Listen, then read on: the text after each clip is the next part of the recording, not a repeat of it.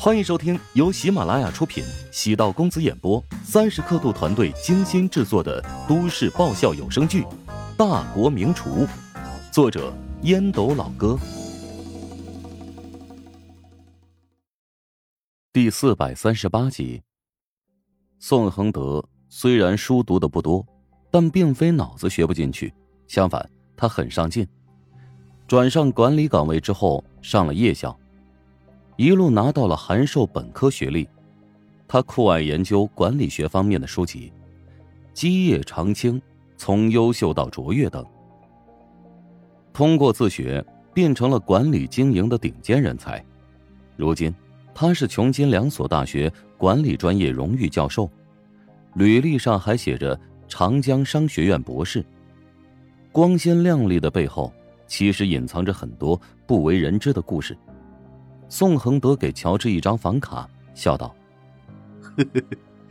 这张是副卡，以后咱们见面就定在这里了。”乔治接过房卡，将卡放入皮包里的单独卡包里。宋恒德注意到细节，乔治的皮包里有很多个包，分类很清楚。从此处可以看出，他喜欢将事情分门别类，做到井井有条。今天过来。主要是探讨刘达最新的动态。乔治递给宋恒德几张照片。我没猜错的话，他最近在频繁的接触一些国际餐饮集团。他现在团队都没有了，那些投资商还会对他感兴趣？宋恒德蹙眉，乔治又翻出一份文件。啊，这是《盛宴》杂志在三年前的一份专访。刘达在这个专访当中。提到了蜀爵集团的发展计划，其中提到了一个中餐出海的构想。宋恒德将专访拿到手中，迅速浏览一番。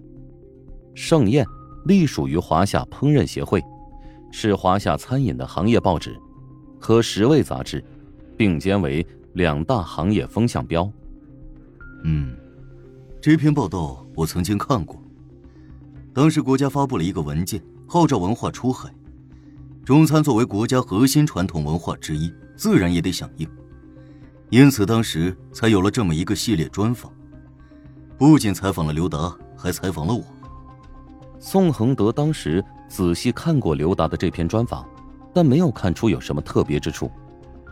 乔治耐心解释道：“当时呢，刘达提到了一个中式快餐出海的构想。”提到了蜀爵集团成立了研发部，准备研究快餐酱料包秘方，以此作为海外连锁的核心竞争力。宋恒德眼睛一亮：“你的意思是，他现在手中掌握了这个秘方，以此作为和投资者谈判的筹码？”我昨天找几个曾经参与过蜀爵集团的研发部的厨师，询问了此事，他们都表示。参加过快餐酱料配方的研究，但刘达采取轮换制度，几乎每个人在那个部门轮岗不会超过两个月的时间。大家都觉得自己在做很正常的工作，没有意识到参与的工作特别之处。而刘达，便是用这种方式研究出了成果，并占为己有。宋恒德倒出了口气，并非觉得刘达阴险。乔治从刘达专访的一段文字中找到了蛛丝马迹，关键还进行了验证，何等敏锐细心。宋恒德分析道：“如果刘达真掌握了秘方，的确可以跟投资方谈判，卖出一个好价格。以我对刘达的了解，他不可能一次性将秘方卖出去。他准备获得投资，拿到项目管理权。没错。”只有这样，才有机会报复怀香集团，才能够报复你和我岳母。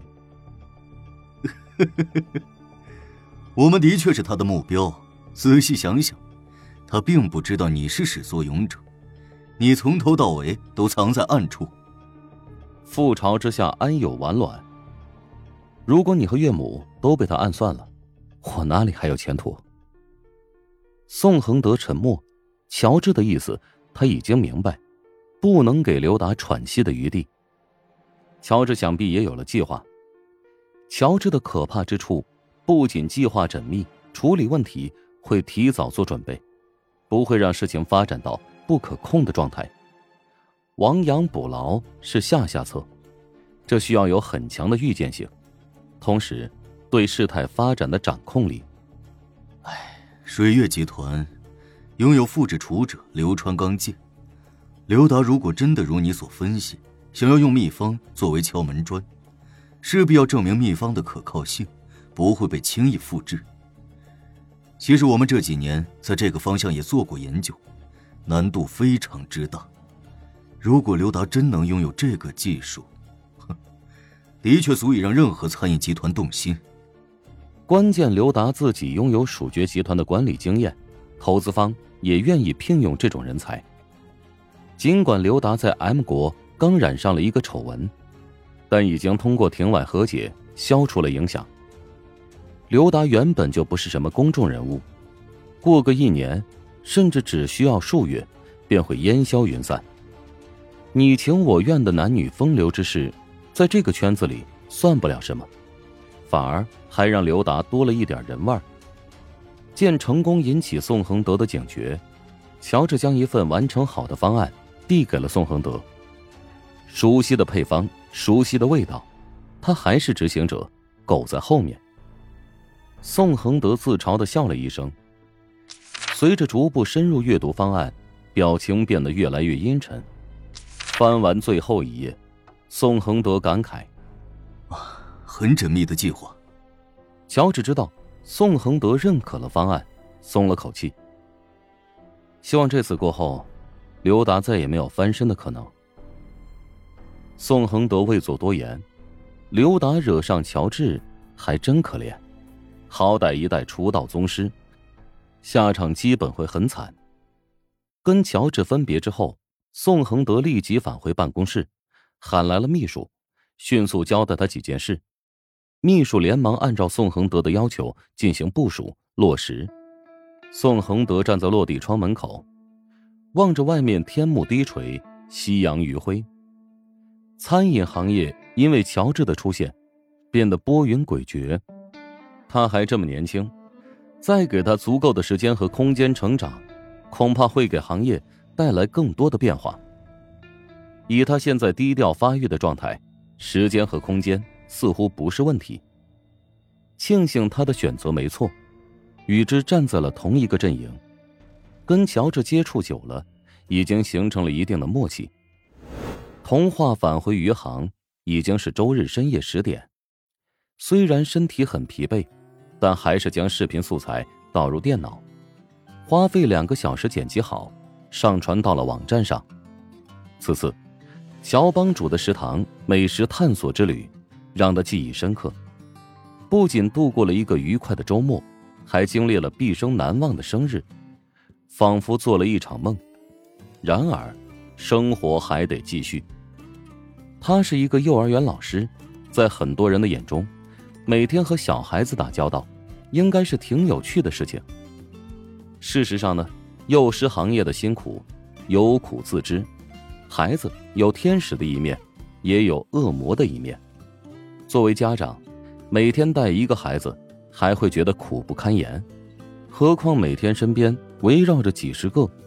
不过，童话还是很喜欢这份工作的。与孩子打交道，至少比与成年人打交道会更加单纯一点。本集播讲完毕，感谢您的收听。如果喜欢本书，请订阅并关注主播。喜马拉雅铁三角将为你带来更多精彩内容。